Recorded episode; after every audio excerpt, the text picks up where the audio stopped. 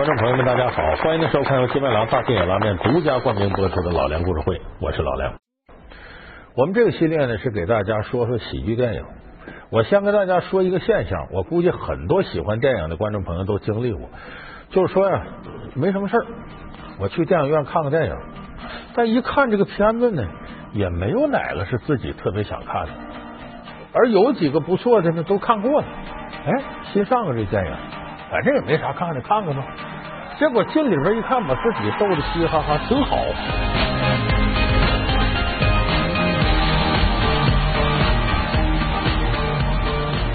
哎，那电影不错，你看没什么有名气导演，也没有什么大明星，电影拍的真不错。结果一传十，十传百，口碑出去了。这个电影最后一总结票房，吓人一跳，非常理想这个票房，很多业内人士都没有估算到，更别说普通观众了。那么这样电影呢，我们经常管它叫黑马电影，就是预期不那么高，结果最后票房收获很高。而你仔细再统计统计，你发现黑马电影大多数都是喜剧片。哎，今天咱们就给大伙说说黑马喜剧片。小投资竟会收获大票房，没明星也可以叫好又卖座。处女座为何能不同凡响？黑马大多是喜剧，这里面又有怎样的奥秘呢？老梁故事会为您讲述黑马喜剧片。那么说，黑马电影、黑马喜剧片。很早进入我们视野的呢，呃，有一部片子大家都知道，就可以称得上是黑马喜剧片里的经典，就是《疯狂的石头》。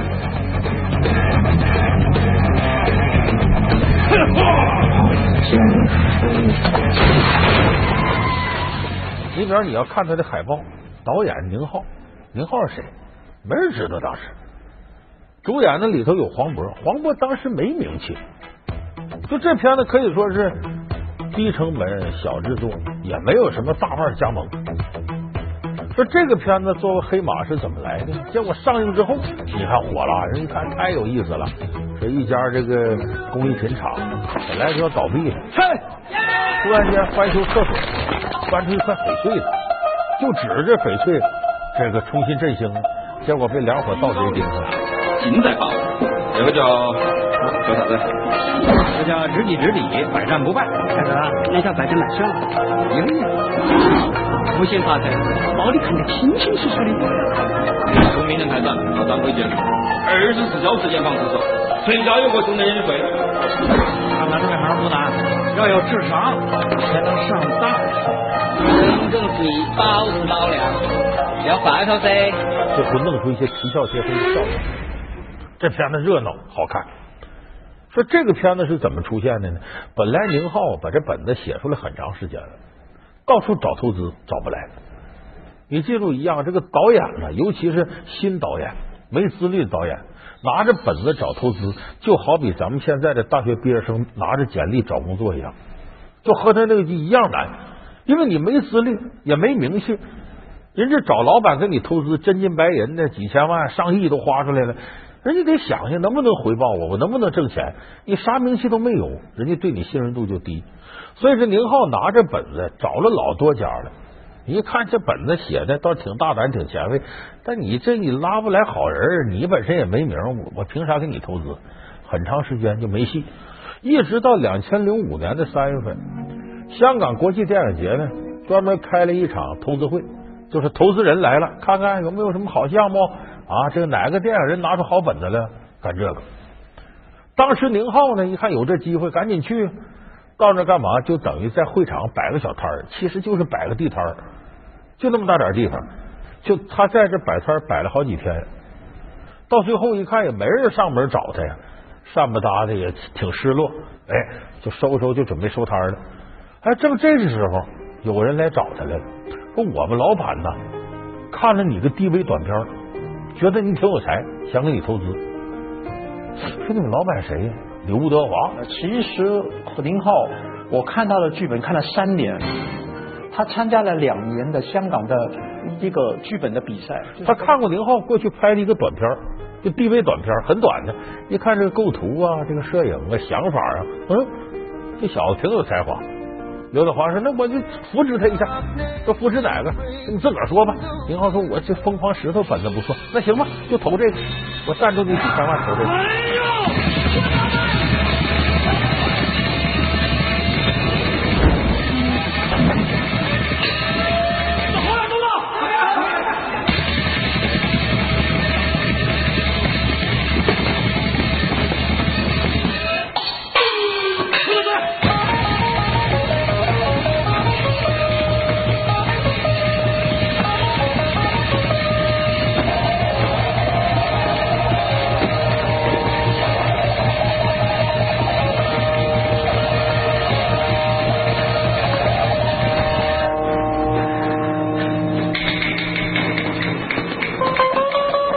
实呢，是刘德华喜欢这个剧本吗？看都没看过。刘德华为什么投他身上呢？因为刘德华呢有钱了，想做点好事想给自己这个行业呢干点有用的事同时呢也表示呢我对大陆的电影导演是扶持的。因为你知道，香港这些大腕现在想挣钱，弹丸之地，香港哪儿挣钱去？纷纷北上拍电影。北上拍电影，你要在这个中国内地大陆有良好的声望，你就可能有更大收益。你叫我是摄影师呢？啊，我叫谢小萌，叫我超二十好了。每当我从这个角度看这个城市的时候，我就强烈的感觉到，城市是母体，而我们是生活在它的子宫里面。又梦。刚才我正在想这个问题的时候，我突然一抬头就看见了你，你身上有一个东西，深深的打动了我。你知道这是什么吗？母性，伟大的母性气息。说白了，刘德华干这个事儿也是响应广电总局的号召。说白了，也向上级政府表示，我是支持内地电影事业的，等于是给自己啊。拓展一下知名度，说他怎么就看中宁浩呢？他就是撞上的，他短片看过，不错，就他了。你什么二没皮儿？给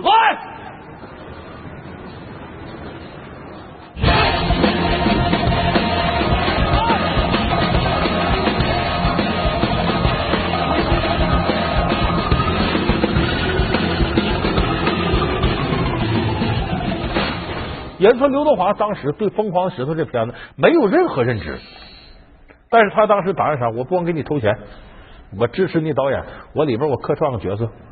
说《疯狂石头》里有刘德华吗？我说一个情节，就黄渤这伙人不是演盗贼吗？把那个入室盗窃的东西装到一个车里，那车伪装成搬家公司的车往外开，看什么看？来，结果碰到个交警，这交警傻了吧唧的给拦下了。啊，违章也给开罚单。你好，那是你的车啊？啊，违章停车的嘛？请出下你的驾照啊。那个交警本来计划内是刘德华来客串，结果刘德华有别的事，档期没来了。所以你就说疯狂的石头这个，不是说刘德华慧眼识才，就认为这本子好，认为宁浩厉害，他当时就是误打误撞。就反正我也得扶持一个，我看这小子长得挺倒霉的，就扶持你了。我们确实也是不知道，您您给说说。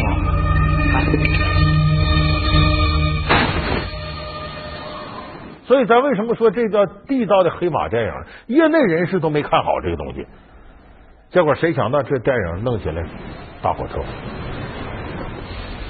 哎，好久不见了，还给我。这块石头不属于你的，还给我！啊，是这侠呀！喂，我也真够专业。哦，哦，这样吗？不要，哦，放下了啊！那么火，它一定有它的规律。这个规律性体现在哪儿呢？你会仔细发现，黑马电影一般能成功出来的都是喜剧电影。你看这个现象很普遍，《海角七号》这个电影，很多人也没有想到它最后票房能这样。十、九、八、七、六、五、四、三、二、一。因为它这里头有大量的喜剧，看完之后你就闷，你说这有意思，你愿意口碑营销啊？这电影有意思，起码姐姐们儿挺之搞笑的。它里边不就是要在台湾一个小村子，呃，要开一个大型的演唱会，在一个沙滩上，说要热场吗？村子里提出，那得用我们村里自己人热场，宣传我们，结果成立一个破铜烂铁乐队，上到八十多岁的退休老警察，下到小孩都来了，那弄的场面很搞笑，乱了。当天是空的，地是干的，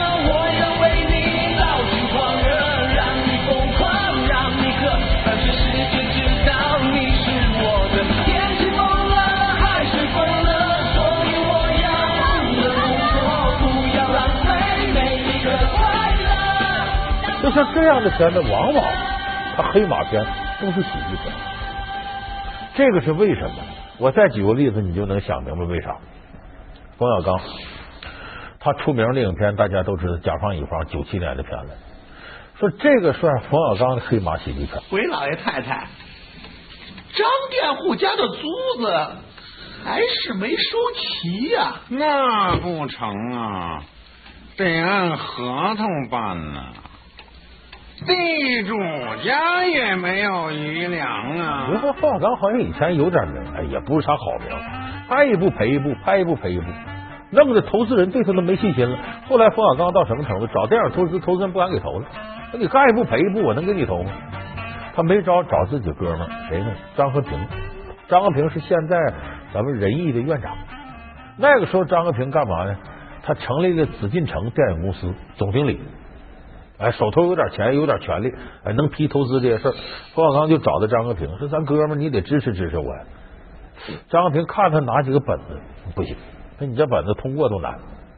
他说：“这么的吧，咱是哥们儿，我又不好推你，咱拍喜剧片吧？为啥呢？通过审核很容易，哎，你这里头就逗大家乐也没啥。说你的，我在北非流个血，我在犹他海滩负个伤，我快抓抓点水土拖拖，我为领袖立过战功。把你毙了。啊啊！死了。再一个，成本不高。你大家想想，喜剧片没几个大制作成本。你要拍正剧，你比方拍什么，这这个这包括历史片《勇敢的心》了什么之类的，那大场面得多少钱呢？或者拍科幻片、高科技得多少钱？说玩个泰坦尼克号，你得花多少钱？包括一些惊悚片，有一些剧情片是那样，你没有腕儿来演不行啊。只有喜剧片，一个是投入低，再一个就不是腕儿来演，你只要把大伙逗乐就行，轻松、幽默、搞笑，成本低，容易通过。张飞说：“咱不行，咱玩个这个吧，好弄这东西。”就这么在张和平建议之下，改编原著，成为《甲方乙方》。结果这《甲方乙方》很意外在市场一炮就打响了，所以从那开始，才有冯氏贺岁片，才有冯氏喜剧。就冯小刚是那时候才真正才立了功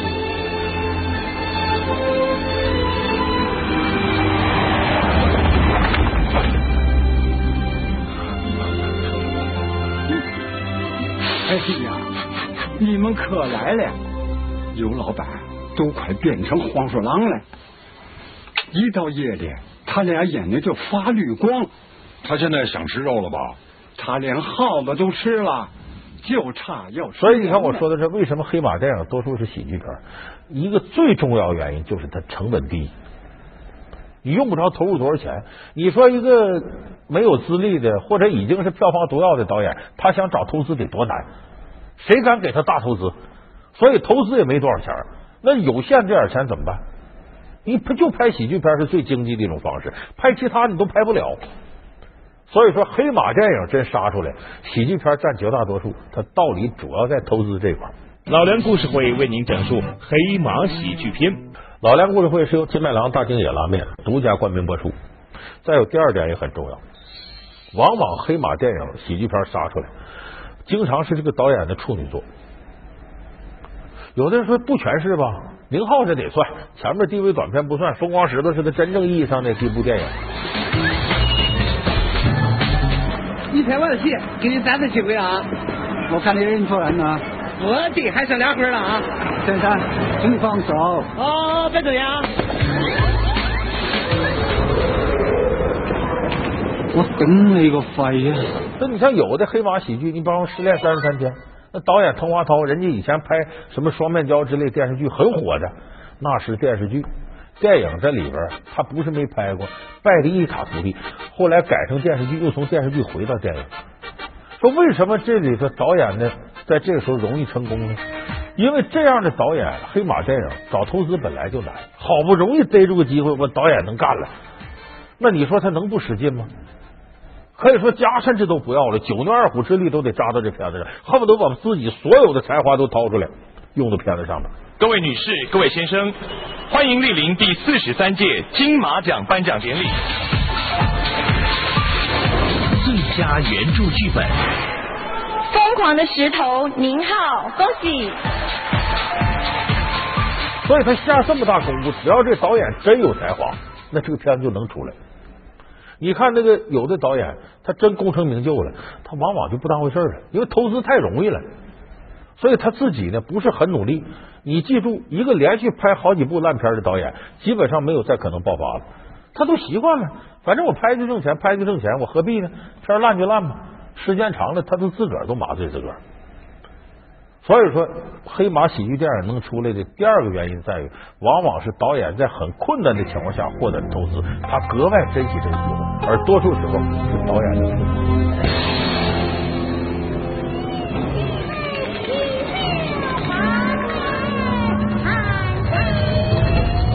所以这是黑马喜剧电影能冲出来的第二个原因。那刚才呢，前面我们说这个呢，呃，一个说他是呃得了地利了。一个说他得了人和了，还有一点是天时，第三个原因，就往往黑马电影出来，你得赶个好档期、好时候。你看我说到这儿，大伙都能想起啥是好时候，泰囧就是最好的。本来你说王宝强、徐峥、黄渤也行啊，但谁能想到他能成为现在最卖座的国产话剧，十多个亿票房。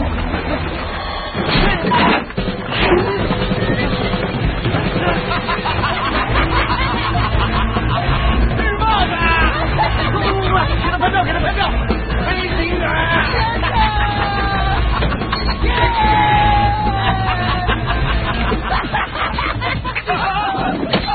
这个是什么原因？那个电影档期排的太关键了。那个时候同步上映的呢，前头有个《少年派的奇幻漂流》，接着有个《一九四二》。这个《少年派的奇幻漂流》呢，是三 D 很炫目，但是主题非常严肃，很多人看完都反映没咋看懂。就是场面好看，又老虎又人的，但是结局是啥呢？其实不是说是人和老虎关系，是人吃人的一个悲剧。它这里头有哲学、伦理、宗教的味道，主题绝不轻松，很沉重。你等到一九四二呢，那那就不是说是想象吃人了，那就真吃人了，饿到那种程度了。反正从头到尾，一九四二看完我就看这个憋屈，走出电影院心情也很压抑。你看完走出电影院，好长时间都觉得这人怎么这么丑陋，这么恶呀？所以这样的片子是不可能获得大票房的，何况连续几部这片子上映，本来找乐进里头一看就跟呃我去看京戏去，说我希望看龙凤呈祥这样有意思的，一看第一出秦香莲，第二出什么全是哭的，把你心情整的闹心巴拉的，所以憋着憋着，大家看贺岁档的心态，正好泰囧上来了，泰囧肆无忌惮搞笑，就你各种可能的搞笑方式都上来了。结果把人看这个开心，哎，这才是看电影。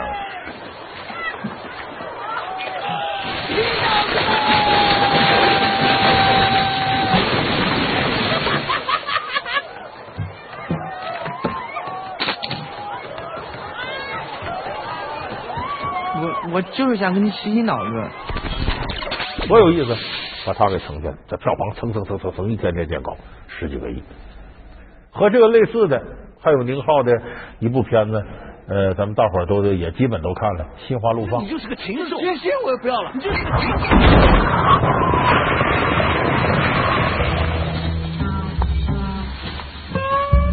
我靠！我去！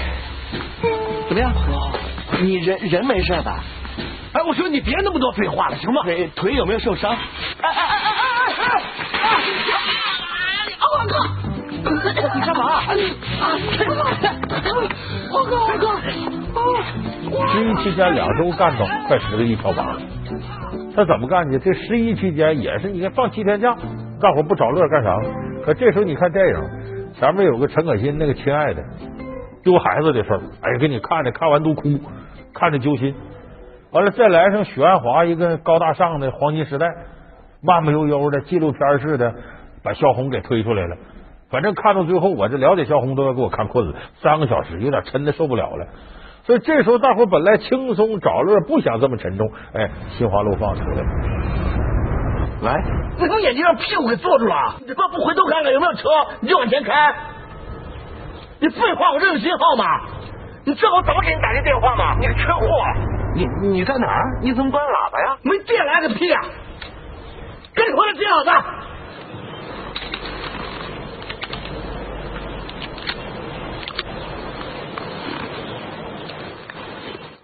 就这个时间卡的是非常准的，一下子干到十亿票房。